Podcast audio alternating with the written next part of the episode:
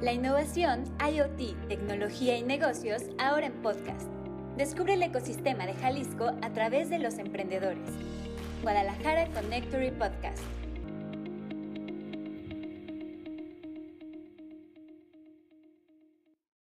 Hola, muy buen día y bienvenidos al podcast de Guadalajara Connectory. Estoy muy agradecida y muy contenta de que nos acompañen en una emisión más. Seguimos ya en la cuarta temporada, acercándonos ya al final de esta temporada. Eh, muchísimas gracias a quienes han compartido otros de los episodios y a quienes no se pierden cada una de las emisiones.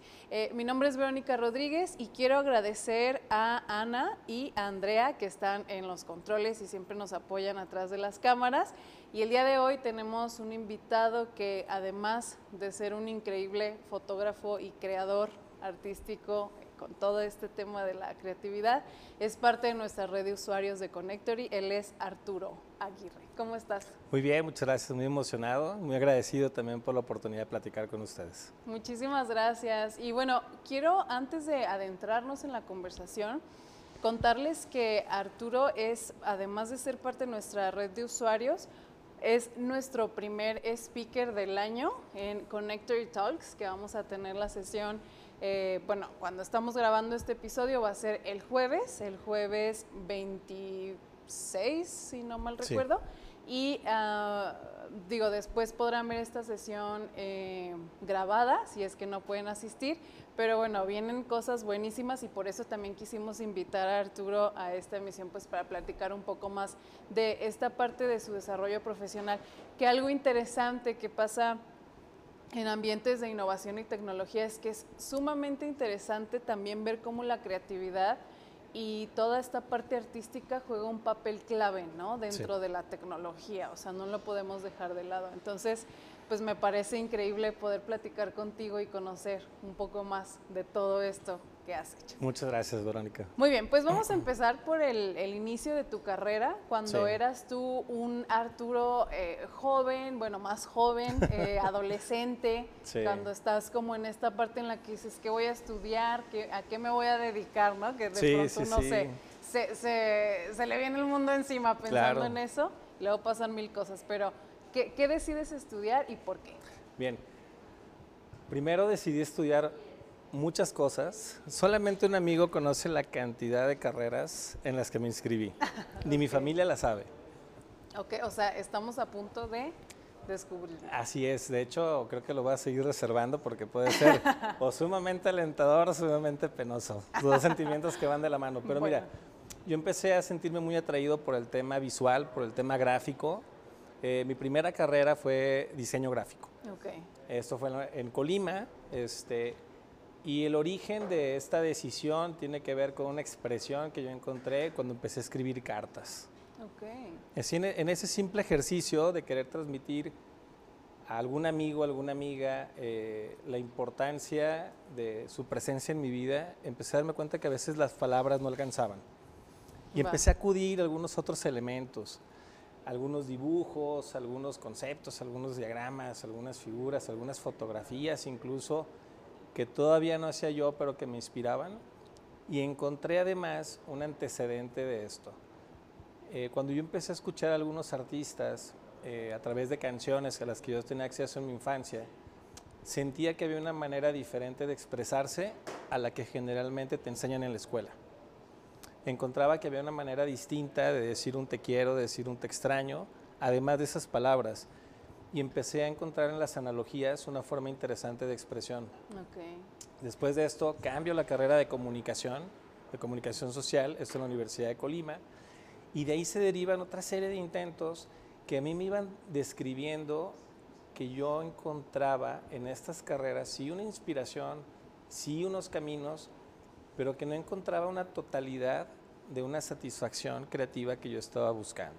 Así llegué a sentir que el diseño gráfico era una muy buena herramienta, que la comunicación era una muy buena herramienta. Me llamó la atención la mercadotecnia también. Estudié en el Tecnológico de Monterrey diplomados de mercadotecnia. Después fui acompañando en el, en el ITESO eh, algunos estudios de creatividad, de relaciones públicas, de fotografía y de comunicación. Y surge entonces el primer diplomado que yo encuentro de creatividad publicitaria. Y es ahí donde encuentro que hay una, hay una delta donde todas estas inquietudes creativas terminan desembocando. Entonces, si yo te pudiera resumir comunicación, diseño gráfico, enfocadas a la creatividad publicitaria, es el medio del que me he desempeñado. Wow, increíble cómo tuviste que complementarlo. Totalmente, complementarlo porque además eh, la vorágine eh, de, los, de, los, cambios de las últimas eh, dos décadas, yo creo que han sido para todos sumamente tangibles, pero también van, van generando esta demanda de recursos que en ocasiones la, la universidad tarda un poco más en esos virajes para podértelos ofrecer. Sí. En ese sentido, yo creo que la búsqueda eh, de diplomados, de cursos, de experiencias profesionales también, eh, de prácticas profesionales, te van dando el complemento eh, que encuentro que ya en Estados Unidos, por ejemplo, en California, el concepto de schooling empieza a ser muy interesante. ¿Cómo te empiezas tú a acercar las herramientas que probablemente también en esta en este entorno cambiante, no nada más del contexto, sino del propio ser humano. No sé si te ha pasado que ves una carta tuya que escribiste a los 18 años, que ves una fotografía tuya hace 6 años y dices, ¿cómo he cambiado? Sí. También las vocaciones van encontrando otras inspiraciones, otras pasiones, que yo creo que es interesante eh, no sentirnos nunca productos terminados. Después la pandemia llega y detona este boom de la educación a distancia que tiene también décadas en formación y gestación, pero encuentro que de pronto hay una plataforma como Masterclass donde te, presentan a uno de sus instructores, que es Ringo Starr, y te dicen, conoce a tu instructor, y uno de los Beatles te puede dar un curso de batería.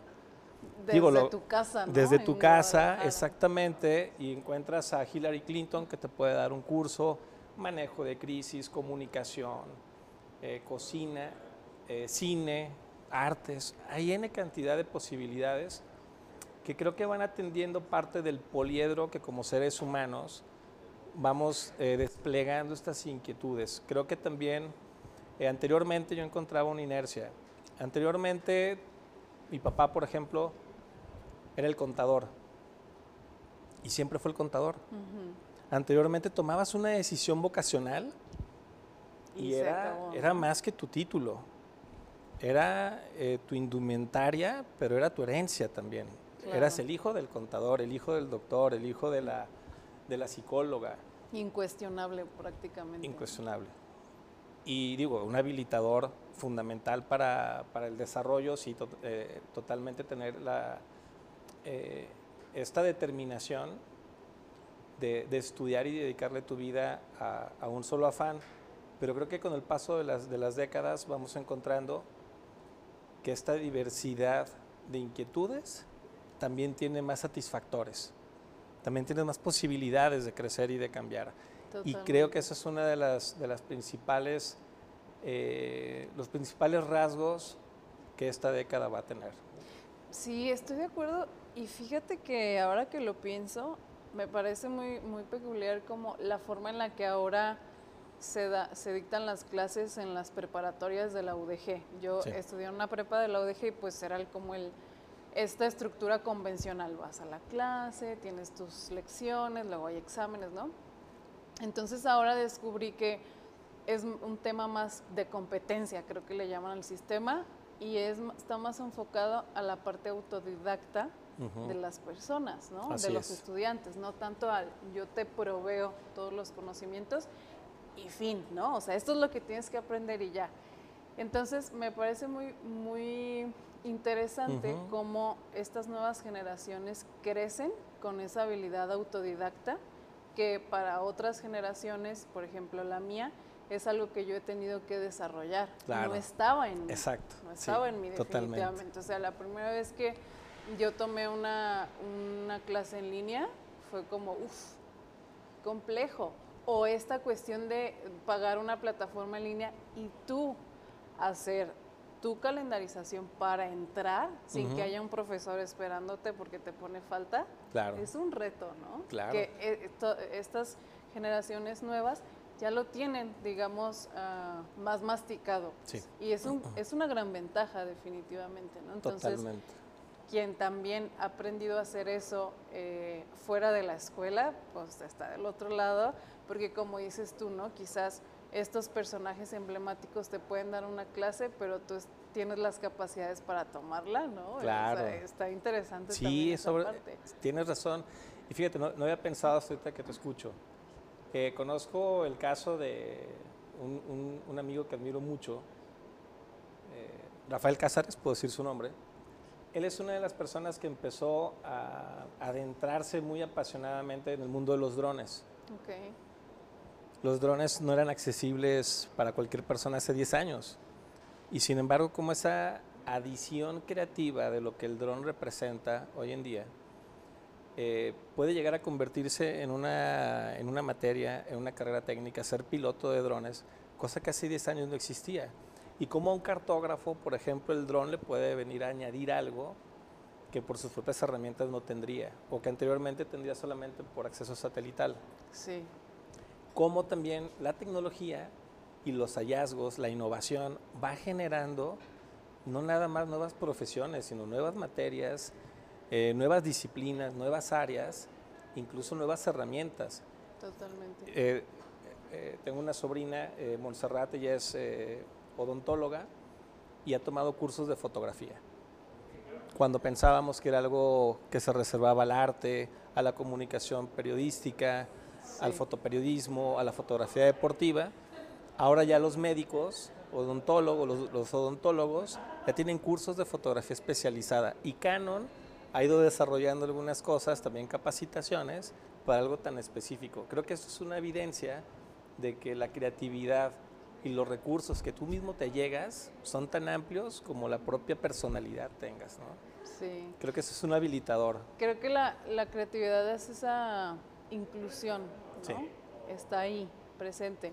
Fíjate que yo te puedo decir que mi pensamiento se ha transformado, porque yo en un inicio pensaba eso, como eso que decías, como de esa vocación o profesión que tienes que seguir, ¿no? Indudablemente porque tú ya a los escasos 18 años escogiste. Sí, claro, claro. Qué temprano, ¿no? Ajá, o sea, ¿qué sabes de la vida? Nada.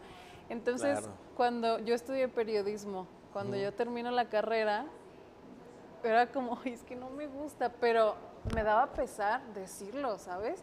O es que cómo va a ser posible que no me quiero dedicar a eso. Y un día dije, ya, tengo que decirlo, no quiero, o sea, no quiero, no me veo, no me gusta. Claro. Condiciones laborales, o como muchas otras cosas.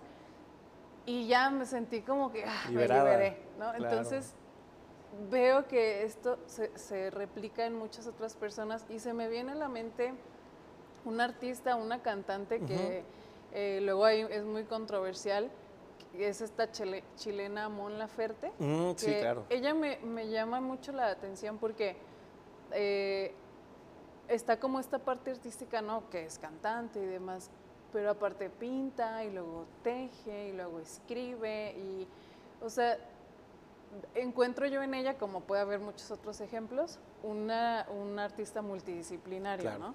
Y yo noto que eso es una tendencia, pues. Totalmente. Y así como en el arte, en muchas otras cosas, ¿no? Totalmente. Y eso me, me suena sumamente interesante porque los perfiles, pues, se han diversificado. Totalmente. Porque el mundo así lo requiere también, ¿no? Digamos, o sea, un emprendedor pues tiene que aprender hasta de foto, de edición, porque él solo maneja sus redes sociales, entonces no hay quien lo haga más que él y termina aprendiendo eso también, ¿no? Claro. y antes eso no lo veías tanto. Y también es interesante que, por ejemplo, este, esta persona que aprende redes sociales, que aprende fotografía, que aprende a editar video, también cómo llega este acceso a la información y al conocimiento después de una evolución muy amplia, porque todos estos programas están diseñados cada vez para ser más asequibles.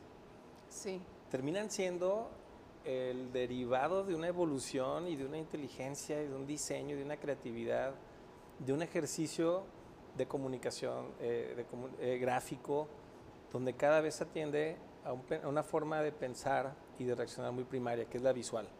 Sí. Eh, tengo un amigo, Jorge, eh, Jorge Humberto García, hace muchos años eh, diseñó un curso de fotografía con celular para mamás. Wow. Claro, o sea, a ese nivel de Tiene todo el especificación. y tiene todo el totalmente, sentido, ¿no? Totalmente. Y, Te encuentras un artista como Luis Eduardo Aute, que además pinta, escribe, canta, o un artista como Miguel Bosé, que además escribe sus propios libros, acaba de hacer un libro, Claro. y me recuerda a Fernando Quintana, un músico tapatío, a quien una vez eh, Ulises, Ulises Calleros, el manager de Maná, le preparó una broma maravillosa y bellísima que fue hacerle un disco con sus partituras escondidas. Y cuando me dijo, Fernando Quintana es un músico que se quiere acabar la música, parece que tiene seis dedos, toca esta cantidad de instrumentos, compone para, para cuerdas, tiene tanta productividad artística que no le cabe. Y eso es un rasgo, por ejemplo, de esta artista que mencionas, Sí. de Mond, que dices, ¿ahora qué va a hacer? Sí. Y hay artistas que emprenden sus propios videos, dirigen sus propias sesiones fotográficas. Incluso Lady Gaga, a mí se me hace un caso muy interesante de un artista que ha diseñado toda una imagen alrededor. Y que se vuelve una experiencia, ¿no? Sí, incluso fotógrafos que, o fotógrafas que se han convertido en, en parte de un requisito para otros artistas el poder tener una sesión con estos fotógrafos, porque son parte de, la, de un estandarte cultural. Hay fotógrafos que se convierten en, en, en una fuente, en un pasaporte a, a ser aceptado en otros medios culturales. Cuando tienes una sesión, Annie Leibovitz, por ejemplo, ¿no? Fotografió John Lennon y a Yoko Ono, ha fotografiado a, a mil grandes que decir, tengo una fotografía de, de este artista o de esta artista, también te describe que el- el- la creatividad se convierte en un sello de transformación de los tiempos actuales. Totalmente.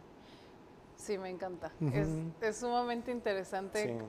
cómo se extiende, ¿no? Totalmente. Y regresando un poco como a ti, este, entonces te encuentras como esta, Sí, esta variación, esta digo, este complemento, ¿no? Sí. De, de- de formaciones, digámoslo Sí. así. Y después de ahí, ¿qué pasa? ¿Ya pasa? te integras a algún proyecto o qué, qué- qué sigue en ¿Qué tu ocurre? carrera? Mi primer trabajo es, fue algo muy grato. Mi primer trabajo fue en la Secretaría de Agricultura. Mi primer trabajo formal. Eh, de, de niño vendí dulces en la calle, este, trabajé de mesero, trabajé en un depósito de cerveza, como en esa curiosidad ¿no? de empezar a hacer cosas. Eh, mi primer trabajo formal es en la Secretaría de Agricultura. Eh, saben que estoy estudiando y me empiezan a encargar, y aquí viene un componente interesante de la creatividad. Eh, la necesidad de mejorar algo. Las personas que, quienes fueron mis jefes, Marco Antonio Sinesio, Reinaldo Pulido, Juan Jaime Montemayor Dávila, quienes fueron mis jefes, me empezaron a encargar documentos para que se vieran mejor, se entendieran mejor, transmitieran mejor la información de lo que estaba haciendo la Secretaría de Agricultura en esos momentos en Colima. ¿no? Eh, hubo una experiencia muy padre. Llegó el Estado Mayor Presidencial en una ocasión, eh, gira de un secretario de Agricultura y un- el presidente en turno, y yo veía las carpetas de información básica que le entregaban al secretario de Agricultura, y se me ocurre, y con el hallazgo de las primeras impresoras láser, en lugar de hacer reducciones en fotocopias, imprimir la tarjeta de una manera más compacta, estas tarjetas de información básica, y le genero una versión de bolsillo al secretario de Agricultura, y ese se convierte en, una, en un primer trabajo donde hay una, hay una intervención en lo que convencionalmente se hacía hasta ese momento en el que le encantaron esas tarjetas y se las empezó a pedir a los demás estados que así le hicieran sus tarjetas de información básica del bolsillo, porque las podía consultar en medio de una conferencia, claro. etcétera. Eh, tuve la oportunidad de hacer un boletín, de, de intentar hacer el primer periódico mural, que es el abuelito de Facebook. Eh, empezamos sí. a hacer algunas cosas. Eh, descubro la riqueza, bueno, soy enamorado de- de- del estado de Colima. Eh, no, no nací ahí, pero encontré mucha inspiración creativa con Alejandro Rangel Hidalgo. Esa es una recomendación que les haría cuando vayan a Colima, conocer la, hacienda de Alejandro Rangel Hidalgo. a mi gusto uno de los artistas, arquitectos, diseñadores, diseñador de muebles, estudioso de la, de la historia y de la arqueología de Colima, aficionado a, las ciencias botánicas, la misma persona. Hizo tarjetas para la UNICEF, diseñó la hacienda de Nogueras, eh, él diseñó los signos distintivos de la catedral de aquí de Guadalajara. Alejandro Rangel Hidalgo es una muestra de cuando a un artista no le cabe toda la creatividad, es una, recomendación creativa. Y encuentro en Colima esa inspiración también del arquitecto Gonzalo Villa Chávez, con todo lo que hizo en la Universidad de Colima, eh, doctor honoris causa por la Universidad de Guadalajara, el maestro Villa Chávez. Eh, después tuve me vine a vivir aquí a Guadalajara y empiezo a trabajar más en temas de imagen, imagen corporativa. Eh, me, me invita un amigo a trabajar don David Pérez. Él quería cambiar el mundo a través del acceso a la información, eh, a través del acceso a Internet. Y cuando yo empiezo a enfocar todas las baterías de comunicación, de diseño, de creatividad, de fotografía, incluso de producción audiovisual, conociendo a tres monstruos de aquí de Guadalajara, Andrés Villa, Alexis y Alejandro Cuellar, unos, diseñadores eh, gráficos y audiovisuales muy, muy, muy, este, muy valiosos, para mí son de los mejores que hay en Guadalajara, empiezo a ver que alinear todos tus afanes creativos, ponerlos a disposición de un bien mayor, te genera un desdoblamiento y un crecimiento creativo inaudito. Claro. Eh, es padre dedicarle tus talentos, tus tiempos, tus afanes, tus miedos, tus limitantes, tus fracasos, tus aciertos, tus errores a un proyecto. Pero cuando se los dedicas a una causa, te, llevas tú mismo a otros lugares que no conocías, cuando hay una inspiración. Me acuerdo que mi, mi, socio, Leon David, este, en varios proyectos me decía, ya no hay tiempo para un Che Guevara, ya no hay tiempo para, eh, para un Martin Luther King, ya no hay tiempo para un Gandhi, hay tiempo para incidir en tu entorno, y creo que dándole a las personas la posibilidad de tener acceso a la información, creo que podemos en lugar de cambiar el mundo, cambiar micromundos. Sí. Fue así como hicimos, gracias a Dios este, pudimos aportar y colaborar en temas de conectividad a nivel estatal. Jalisco llegó a ser un referente a nivel nacional en temas de conectividad y ahí viene también un, crecimiento eh, aquí en Jalisco, con la red estatal de Jalisco, eh, nos dan la oportunidad de hacer eh, varias combinaciones creativas para hacer el lanzamiento de la red estatal de Jalisco, que fue la primera en América Latina, la primera en México. Fue el primer estado que tuvo una red estatal. Nos confían el diseño de la imagen, el evento de lanzamiento ante personalidades de la, de la ONU, de la UIT. vino Secretaría de Comunicaciones y Transportes, fue un evento nacional de lanzamiento. Hicimos un video mapping en situaciones controladas en interiores y nos dieron la posibilidad de hacer una escultura del estado de Jalisco, eh, representarla como si fueran píxeles y unir eh, servicios de salud, servicios de educación, servicios de gobierno a través de esta red y de pronto te das cuenta que estás armando como si fuera una orquesta sinfónica estás combinando varios de esos afanes que tenías, que algunos tal vez quedan inconclusos, que algunos tal vez te los encuentras al paso de los años. Y ese proyecto a nivel estatal nos permitió después hacerlo a nivel nacional con la Secretaría de Comunicaciones y Transportes. Seguimos abonando creatividad, desvelos, afanes, eh, equipos de trabajo encaminados a un programa de conectividad nacional que gracias a Dios también eh, recibió en el 2016, si no mal no recuerdo, un reconocimiento mundial por ser el mejor programa de conectividad eh, de la UIT. Este, lo recibió la Secretaría de Comunicaciones y Transportes. Eh, ese evento de videomapping en interiores, donde hicimos la abstracción del estado de Jalisco, después nos permite hacer un evento de videomapping en el Museo de las Artes, en el aniversario de la refundación de la Universidad de Guadalajara y estar ahí viendo la pirotecnia, el discurso, curiosamente se proyecta la, eh, fotografía del maestro Villa Chávez también eh, como parte del video del video mapping. Y te das cuenta que la creatividad además es evolutiva y acumulativa. No sabes lo que estás aprendiendo hoy, qué recurso, qué, qué repercusión va a tener después, en qué va a derivar. Sí, y el alcance. El alcance. Que esto pueda tener. Así es, y en ese sentido, fíjate, te, te muestro, hicimos este libro hace varios años, y este libro fue una mezcla otra vez de, de afanes. Diseño editorial, fotografía, el concepto creativo fue decir la red es nuestra, porque queremos que los ciudadanos hablaran eh, de para qué les servía Internet. Y qué importante la creatividad en este tipo de recursos que tienen que ver con el gobierno, por lo que tú dices, ¿no? ¿Cómo haces que la gente se interese, se sienta parte? Tiene que estar inmersa la creatividad. Totalmente. La historia de este libro fue muy interesante porque fotografiamos algunos de los de las zonas eh, de, de nuestras distintas zonas de nuestro gran estado, Jalisco, que es muy diverso, y encontramos que había diferentes motivadores en la costa que en la región norte o que en los altos.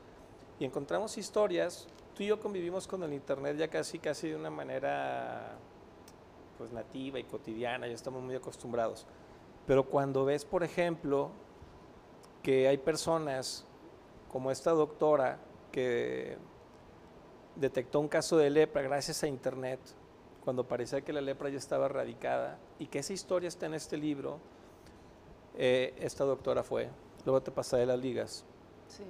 Que ves que hay un chico que eh, no pudo ser cardiólogo, pero eh, estudió enfermería y, aprende en Internet qué hacer en caso de infartos y cómo él llega a potenciar su profesión y en, un, y en un accidente, porque era paramédico, sabe qué hacer en un caso de infarto por lo que aprendió en Internet, en YouTube. Entonces dices, oye, ¿qué, tan serio puede ser esto? Por eso al principio de la charla mencionaba que puede ser tan, tan rico como tus propias inquietudes. Eh, estas historias, cuando empezamos a hacer el libro, y esto aquí lo encausa hacia la creatividad, cuando empezamos a hacer este libro y conocemos estas historias, vemos la necesidad de redefinir el libro. Oye, hay que darle más acceso a estas historias de las personas que realmente usan el Internet no nada más aquí en el área metropolitana. Vamos platicando de lo que pasa allá afuera, lo que no se ve aquí, mucho menos en las oficinas en, este, en la Ciudad de México, ¿no? Donde se deciden las políticas públicas de todo el país.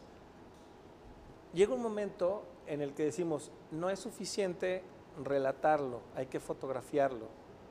Después de la fotografía, oye, no es suficiente fotografiarlo, hay que hacer videos. No es suficiente hacer los videos y en el 2011... Este que era un poco esto, perdón, era un poco esto que te pasaba al inicio, ¿no? Sí. Que sentías que estaba incompleta la... Totalmente, exactamente como lo dices. Y en este libro, entonces añadimos en el 2011 realidad aumentada, donde tú puedes ver los videos testimoniales de estas personas que, que participaron, este, en, dándonos sus historias para, para el libro. Después de este proyecto, surge el, otro proyecto de conectividad a nivel nacional, este, donde nos dan la oportunidad de participar. Eh, después, gracias a este libro, eh, se genera toda esta parte de la producción de diseño editorial que, hemos, en la que hemos tenido oportunidad de participar. Y llega un momento en que yo siempre lo platico así. Cada libro, como cada proyecto creativo, llega un momento en que cobra vida por sí mismo y él te va guiando. Y tú dejas de ser el coordinador, dejas de ser el autor, dejas de ser el integrador para convertirte en un testigo de las vocaciones de todas las personas que danzan a través de una idea que sedujo a varias personas. Porque hacer un programa de gobierno, alguien confió, alguien estudió, alguien se preparó, alguien sintió una insatisfacción que debió ser atendida, por lo cual surge una política pública, por lo cual surge un programa.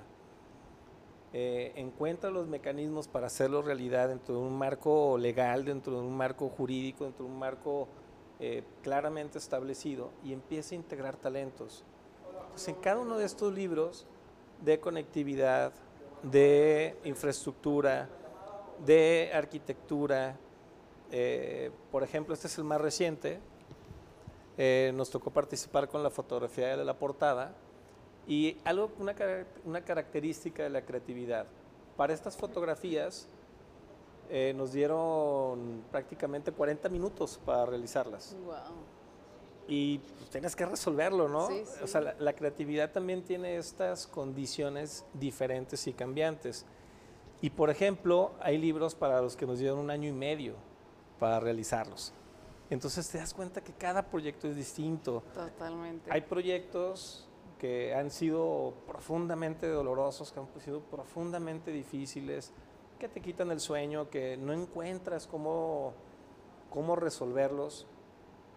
¿Recuerdas alguno en especial que se te venga a la mente ahora que digas, híjole, este sí de veras que no veía Sí, la dos, luz? dos en especial. Eh, uno de ellos, este, que fue un libro bellísimo que no vio la luz,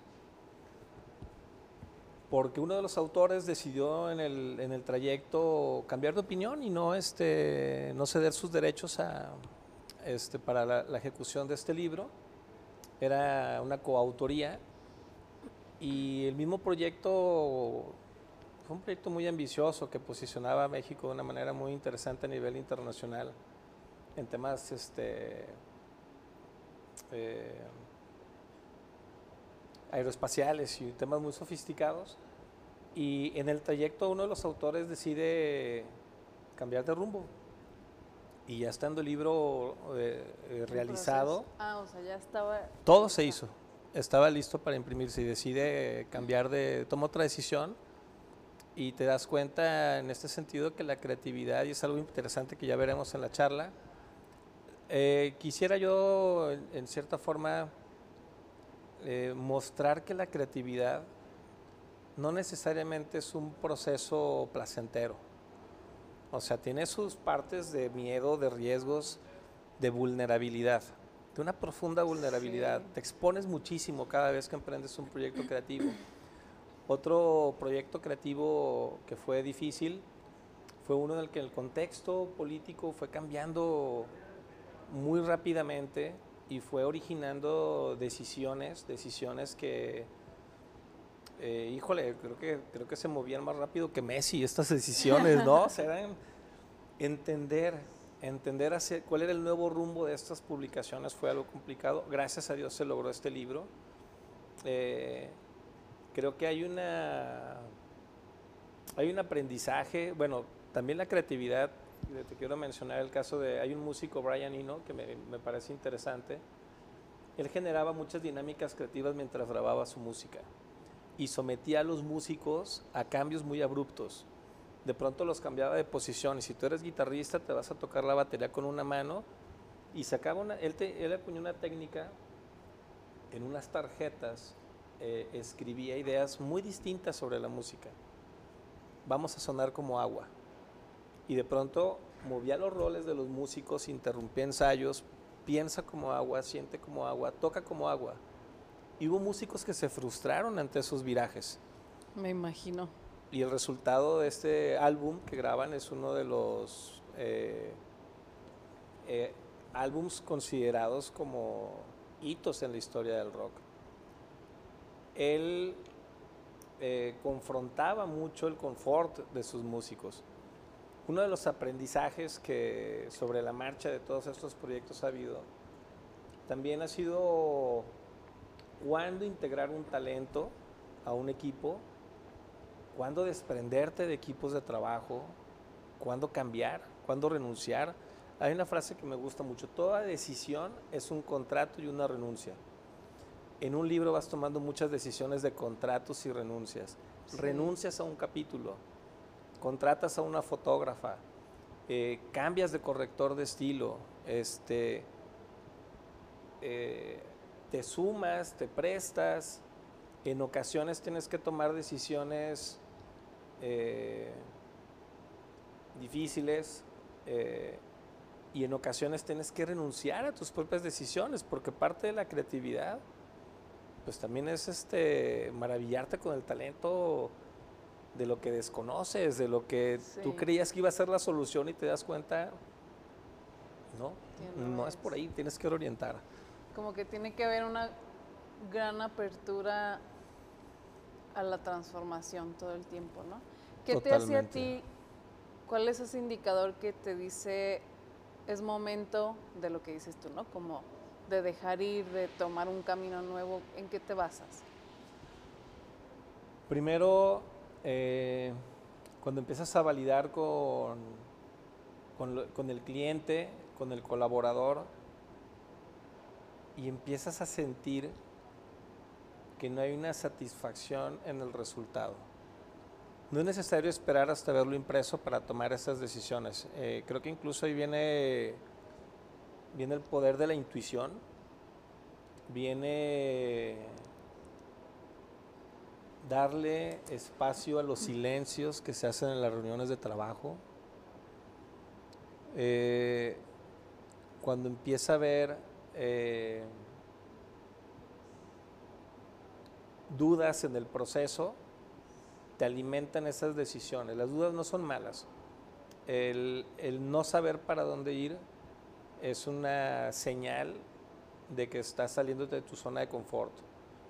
Se requiere sensibilidad, te demanda, como dice Mario Flores, un buen amigo también y consultor, ser duro con los problemas y suave con las personas y lamentablemente esto no lo, no lo ejerces en tu primer proyecto. Y también hay pérdidas, y también hay bajas, y también hay soldados caídos, y tú a veces eres el soldado caído de otros proyectos. Entonces, creo que nos casamos este, demasiado pronto con la idea romántica del, del éxito y de, las, de la miel sobre las hojuelas. Y creo que parte de la intención de la charla que vamos a tener es poder traer a la mesa que todos estos eh, procesos difíciles son necesarios para producir algo que al paso del tiempo eh, te va a dar las respuestas de si tomaste las decisiones correctas. Pueden pasar años, años, este, para, para, tener esa respuesta. Eh, hay una, de acuerdo a, a Francisco, Juan Francisco Chávez, un monstruo del diseño editorial, eh, él comparaba mucho, él, a él le gusta mucho la planeación y es un diseñador muy confiable, muy centrado en la planeación. Y al paso del tiempo, adaptarte a los procesos, eh, donde hay diseñadores que pueden ser más libres en sus procesos creativos. Yo creo que es como de pronto tener demasiados este, chefs en la cocina, ¿no? Entonces, ¿en qué momento eh, pasas el balón y lo... Eso es interesante del proceso. La intuición creo que es la respuesta a cuándo tomar cambios. Sí, yo creo que la intuición es algo que también se va desarrollando, ¿no? Es, es muy interesante en esta parte profesional cuando hay estos elementos que complementan la intuición, porque no, no es algo que llegue así de pronto, ¿no? Sino esta escucha activa de qué está pasando a tu alrededor es clave y en cualquier área, ¿no? no solo en la... Sí, en cualquier área. Fíjate que ahorita que, me, que lo mencionas así de, de, la escucha y de, de, esto, de esto que comentas de la escucha activa, el cliente el autor del libro, el, dueño de la marca que te está encargando que le hagas sus signos identificadores básicos, el dueño del producto del edificio que te pide que lo fotografíes. Él es una fuente de decisiones muy grande. Él tiene eh, una inteligencia superior a la tuya como fotógrafo, como comunicador visual, como diseñador, como redactor, como corrector de estilo, como impresor. Él tiene una inteligencia y unos conocimientos superiores a los tuyos, a los de todo el equipo en lo que él es experto. Y cuando guardas silencio y lo escuchas a él y ves sus motivaciones, y logras establecer ese clima de confianza para que él te pueda compartir que ese catálogo que te está encargando puede ser el último que haga en su empresa porque se están acabando los fondos. O sea, cuando logras comprender, como dice Cecilia Chalita, una maestra de Relaciones Públicas del ITESO, la fuerza más poderosa de transformación es la comprensión. Cuando tú logras comprender los motivadores, los miedos, los alientos, las pasiones, las convicciones y hasta el convencionalismo de tu cliente, estás más cercano a poder atenderlo mejor, a poder hacer que el proyecto llegue a mejor puerto. Sí, tienes razón. Sí, creo que es también abandonarte un poco a la idea de amigo, aprendizajes duros y dolorosos. En alguna ocasión un, un, cliente me dijo, eh, hablaste demasiado del libro que habías hecho y me hiciste sentir que, que te estabas ensoberbeciendo. Y yo lo que pretendía era comunicarle que teníamos un afán y una pasión y, que nos gustaba descubrir sobre, sobre los proyectos. Entonces dices, bueno, por algo me lo está diciendo, ¿no? Sí. Y son, son cosas, este, de pues también muy subjetivas, ¿no? Sí, claro. Pero somos lo percibe. Sí, y, pero somos los seres humanos que participamos en los proyectos. Y esa parte de, de, de esa sensibilidad hacia el otro, creo que son de las herramientas blandas que también nos conviene adquirir fuera de las aulas. Sí. Con acompañamiento, con algún coach como Carlos Torres, eh, con escuchando, escuchando a los demás sobre, sobre sus motivadores. Que luego eso es lo que más hace que un profesional tenga complicaciones ¿no? en su desarrollo, estas habilidades blandas, más que otras cosas, si lo vemos en, el tema, volviendo a la tecnología, cuántos ingenieros brillantes hay, pero si tú no te sabes desenvolver en equipo, claro. ¿Cómo trabajas? ¿no? ¿Cómo aplicas lo que sabes? Y volvemos como al origen de nuestra conversación, ¿cómo debes nutrirte?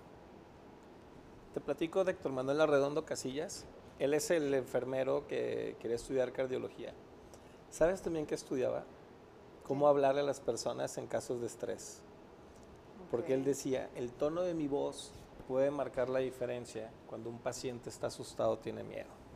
Sí, totalmente.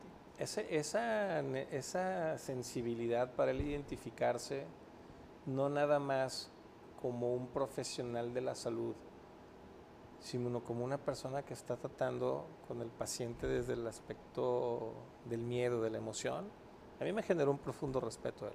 Sí. Y eso me lo dijo hace 11 o 12 años. Es lo que te digo, como a veces los testimonios que vas recogiendo, yo, yo pienso que la, creatividad son post-its que te vas añadiendo por el paso de tu vida, eh, que aprendiste en la secundaria con la maestra que te dio un consejo o la que no te lo dio, con las láminas que pegábamos de niños, con el aroma de, una, de un lugar que te sedujo, el olor, eh, con los colores que viste cuando pateaste una hoja en el parque metropolitano. Todos estos estímulos que vamos coleccionando en la vida, frases, lecturas, películas, eh, aplausos cuando vas a una obra de teatro, eh, voltear en el semáforo a ver al otro, eh, meterte una librería y perderte en este recinto de romances bien vividos que son la seducción que tuvo la autora con su idea o el autor con lo que lo llevó a hacer un libro. Todo este cúmulo de sensaciones, de emociones, de conocimientos que vas en la vida percibiendo, llega un momento en que los vas a ejercer en un proceso creativo. ¿Cuándo? ¿Quién sabe? Pero ahí están. Pero ahí están. Ya son tuyos, por decirlo así. Sí, el chiste de pronto es salirte de la computadora y este, irte a caminar al parque.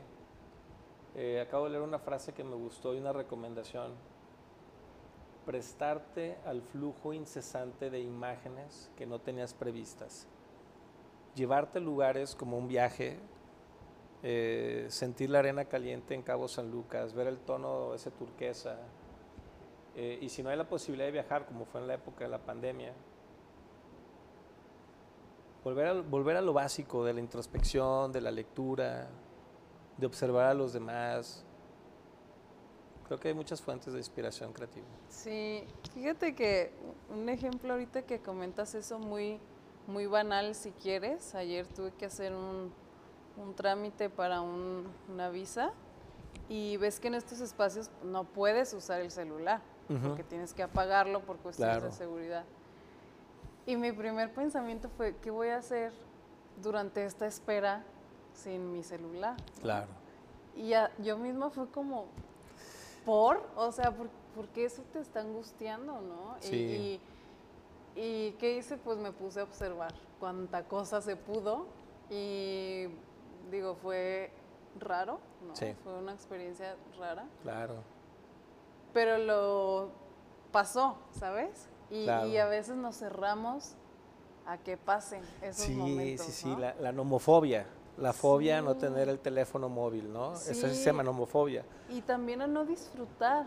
A no ¿no? observar. Ah, incluso, bueno, no, no, no siempre disfrutar, pero no este, vivir el proceso de un momento, Sí, ¿no? Como estar presente en el que estás en una fila, hay cientos de personas ahí junto a ti y transitas el proceso, no vives, ¿no? Aquí. claro. Y, y- y yo he notado eso, ¿no? Que e- esa, esa cuestión como de sentir, de pronto la apagamos. Y se viene a mí otro, otro ejemplo. eh, fue pues esto de la Navidad, compramos un árbol en mi casa y fuimos a, de- a llevarlo a un lugar como donde los reciben, estos árboles naturales que Ujú. pues tienes que desechar. Y estábamos des- este, dejando el árbol ahí en ese centro de, de acopio y yo sentía unas ganas muy profundas de llorar y yo decía, qué, qué curioso que, que estoy sintiendo esto. Entonces yo le decía a mi, a mi esposo, oye, Ujú. es que mira, siento como mucha emoción y me Guau. decía, pues qué, qué lindo, ¿no? O Claro. sea, sácalo y en realidad es como un agradecimiento a haber sido como unas fiestas de sembrinas muy lindas. Claro. E- Esa era como mi inferencia, ¿no? Pero siento que me conecté tanto con el momento que vino a mí esa emoción que probablemente si hubiera estado haciendo otra cosa o en el celular, ni siquiera me hubiera pasado por la Claro, cabeza. ¿no? totalmente. Y, y así nos perdemos de muchas, de Sí. muchas emociones o momentos o situaciones que nos pueden ayudar hablando de la vida profesional, Claro. por ejemplo. ¿no? Entonces, hablando de tu desarrollo académico o cosas así, Claro. una idea nueva, un proyecto nuevo, que al final de cuentas, por ejemplo, este podcast, Sí. o sea, nació de las ganas de compartir, pero con otro formato, de otra manera, ¿no? En otra instancia y con otro toque. Entonces, y no pasa si no te das la oportunidad de que pase. Y obviamente la primera vez que grabamos esto, pues yo estaba así de que, qué miedo, qué nervios, cómo y qué, qué vamos a hacer, quién lo va a escuchar, ¿no? A la Claro. gente le va a importar, pero ahí está. Sí, ahí está, ¿no? existe y atiende, va a atender las curiosidades de personas que tal vez nunca vas a conocer Sí, y en las que sí estoy seguro que vas a incidir con, van a incidir con este material. sí. Porque son, eh, son botellas con mensajes lanzadas al mar. Nuestra labor en algún momento es disparar la flecha, lanzar la botella y ya no depende de nosotros a dónde va a llegar. Ya van a intervenir otros factores. Pero así como la biblioteca del ITESO hubo un insight creativo, un día caminando por ahí después de una clase con Hernán Vado, public relacionista argentino, quien yo le, estoy muy agradecido, tanto a él como a Miriam Bretón, eh, mercadóloga, con quienes llegué a estudiar algunas cosas. Hernán Vado nos dejó un ejercicio creativo que era eh, caminar y explorar de una manera diferente. Una invitación similar a la que tú viviste en el trámite que acabas de pasar, donde te tienes que desconectar de lo que habitualmente estás conectada y buscar otra conexión con el, con el entorno con el que estabas. Hernán Vado nos, nos regaló algunas sugerencias, nos decía, camina, no camines 10 minutos, camina tres cuadras a la derecha, cuatro cuadras a la derecha, seis cuadras a la derecha, cambia tus patrones, camina ocho puertas rojas, camina siete canciones, rompe la inercia con la que siempre mides. Tenemos la tendencia a la certidumbre. Es algo Sí. muy humano. Tenemos la tendencia a la seguridad. Aquí mismo nos pasa en, en- en Connector y te acostumbras a ver a los, a los eh, cohabitantes de este bellísimo espacio que ojalá más personas lo, lo- lo puedan conocer. Y de pronto te acostumbras a saludarlos en el elevador y creo que el podcast, como las pláticas, nos dejan abrir otras capas para conocernos un poco más. También nos hace, creo que una, un habilitador, un aditivo creativo, es tratar de dejar de hacer algunas cosas con las que nos sentimos cómodos para empezar a exponernos un poco más. Eh, hace rato me preguntabas de algunas decisiones y cómo se toman algunas decisiones. Me, me, me hiciste acordarme de que hay condiciones de los proyectos que también te ayudan a tomar las decisiones y te libera cuando la decisión te la marca el presupuesto, te la marcan los plazos de entrega. Mira, te platico una historia. En una ocasión nos encargaron un libro eh, para un proyecto pues que yo creo que cambió la vida de muchas personas para bien. Y el tiempo eh, ya no era el suficiente para hacer un libro. Entonces fue, necesitamos llegar a tal fecha, a tal reunión, al Senado de la República, eh, con el material del programa. Entonces, la renuncia al libro, que fue como lanzar una bomba cuando ya no sale el libro, eh, terminó siendo este recurso. En lugar de un libro, hicimos una, una caja con productos desplegables por estado. Entonces fue muy padre cuando todos los diputados, todos los senadores, se fueron a atender estado por estado y abrieron estas infografías y conocieron las características del proyecto. A veces renunciar a algo es el pasaporte a llegar a una solución más útil de la que al principio creías que era la que te iba a servir. Entonces, toda decisión, me gusta esa expresión, toda decisión es un contrato y una renuncia. Esto fue más fácil que hacer un libro porque nos ahorramos el tiempo de costura, el tiempo de pegado y podíamos tener reacciones más ágiles en cuanto a la, la actualización de los datos. Porque si esperábamos el mayor tiempo posible a la fecha de presentación, el programa iba a presentar mejores resultados. Y es ahí cuando la, empatía, las necesidades y el motivador del otro te permiten, el libro lo hubiéramos tenido que cerrar dos, tres meses antes y los resultados del programa hubieran sido incipientes. Y como lo cerramos dos semanas antes de la presentación, los resultados fueron más eh, robustos porque el programa había avanzado. Entonces, esa, de pronto renunciar a algo, pensamos que renunciar es una palabra un poco negativa pero a veces rendirse, es... fracaso, ¿no? Se, se, relaciona mucho con, y no necesariamente. Incluso el fracaso, pues tiene traducción a otros idiomas, porque existen todas las culturas. El fracaso, yo creo que en alguna medida podría ser la insatisfacción de algunas expectativas, pero aún así el fracaso es una fuente interesantísima de creatividad. Las post-its, por ejemplo eh, le encargaron un pegamento para polímeros y plásticos a una persona de 3M. Y en el proceso de desarrollar este pegamento, él haciendo pruebas en diferentes materiales, comete un error al momento de hacer una mezcla, regresa días después y despega el material a ver qué tanto había adherido y se da cuenta que no era lo suficientemente fuerte. Pero ¿qué pasa cuando despega y pega el papel? Ahí surgen las post-its, de un aparente fracaso. No había llegado al adhesivo que le pedían súper fuerte. Yo creo que era como competencia con la loca lo que le habían pedido. Bueno, un pegamento así de fuerte. Este, no te preocupes. Pero ¿qué pasa con esta idea, que con este aparente fracaso? De que él se da cuenta que ese, el adhesivo quedó como entre burbujitas y que podía hacer que pegar y despegar sin ensuciar Pasan seis años hasta que otro ejecutivo de 3M rescata el proyecto. Y luego hacen un estudio y terminan lanzando las 3M.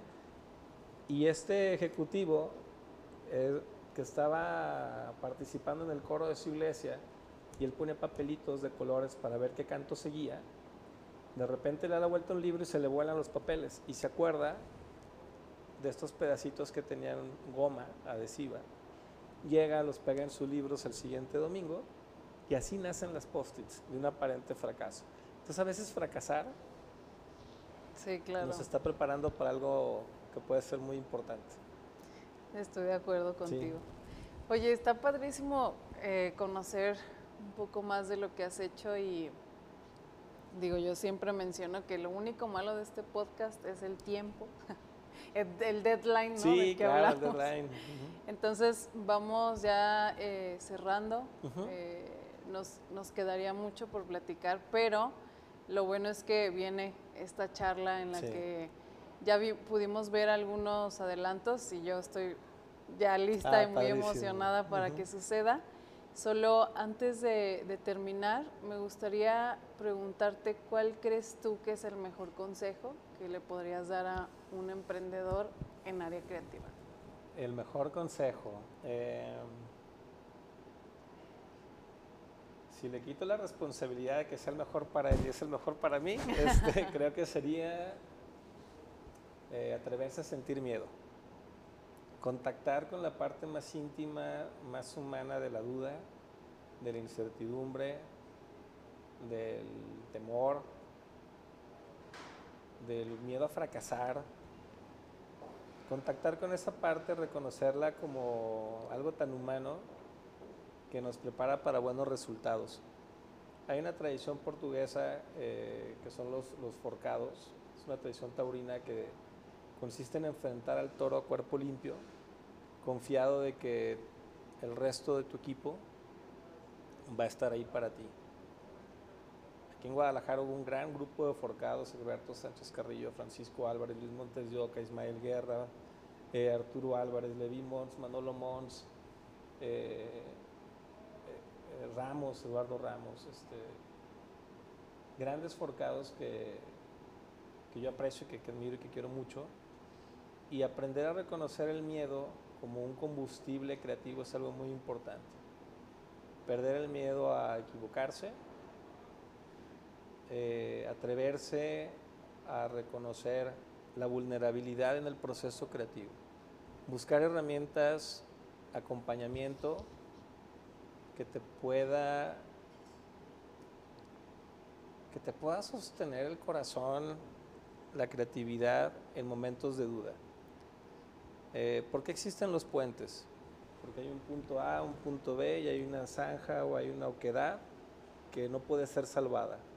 En esos momentos de incertidumbre, en esos momentos de duda, ahí está es la figura del puente que puede ser un consultor, un profesional, eh, un coach, otro diseñador, otro fotógrafo, otro creativo que te ayude a cruzar al otro lado. Pedir ayuda. Eh, y creo que la más importante, la peor idea es la que se queda en el cajón. La peor idea es la que no dices. Confundir la generación de ideas con la calificación de ideas se convierten en un grave sensor de la propia creatividad. Da tu idea, dila, ejércela, trabájala. Escúchate y escucha la idea. Y escucha a tu equipo. Eso, va por ahí. Muchísimas gracias. al contrario. Excelente, excelente consejo, sin duda. Pues muchas gracias. Eh, gracias por, por, acompañarnos y también traer un poco, no podía faltar esta parte visual, claro, ¿no? Eh, que nos ilustra acerca de poquitito de lo que has hecho, porque sé que hay muchas otras cosas detrás de, de esta gran trayectoria profesional. Sin embargo, pues qué gusto poder escuchar, aunque sea un poco de toda esta parte. ¿Me dejas añadir algo? Sí, claro que sí. Eh, cuando recuerdas el por qué lo haces, también encuentras un combustible muy importante. Cuando recuerdas que eres parte de, un proyecto, cuando recuerdas que lo haces, eh, en mi caso, por mi hija Andrea, por mi pareja, cuando recuerdas que hay una familia, cuando recuerdas que hay una sociedad, cuando recuerdas que hay personas allá afuera que han tenido más oportunidades que tú o menos oportunidades que tú, y cuando te insertas en la comunidad como una como uno más, cualquier esfuerzo se va haciendo menor, se va reduciendo la tensión cuando recuerdas el por qué lo estás haciendo, cuando recuerdas a tus fuentes originales de inspiración. ¿Por qué estoy haciendo esto? Y en este caso, eh, con Héctor y por ejemplo, esta conexión y esta fábrica de ideas este, que nos ayuda a hacer esto que estamos haciendo, se convierte en algo, en algo más grande que, que el esfuerzo que podamos hacer. Llegan a tener buen destino las ideas. Me encanta. Va por ahí. Estoy de acuerdo contigo. Bueno, pues muchísimas gracias a quienes nos escucharon. Recuerden que pueden eh, consultar este podcast a través de Spotify y todas las plataformas de streaming. Gracias a Andrea y gracias a Ana que nos acompañan aquí atrás. Y bueno, mi nombre es Verónica Rodríguez y hasta la próxima. Bye. Gracias. La innovación, IoT, tecnología y negocios ahora en podcast. Descubre el ecosistema de Jalisco a través de los emprendedores. Guadalajara Connectory Podcast.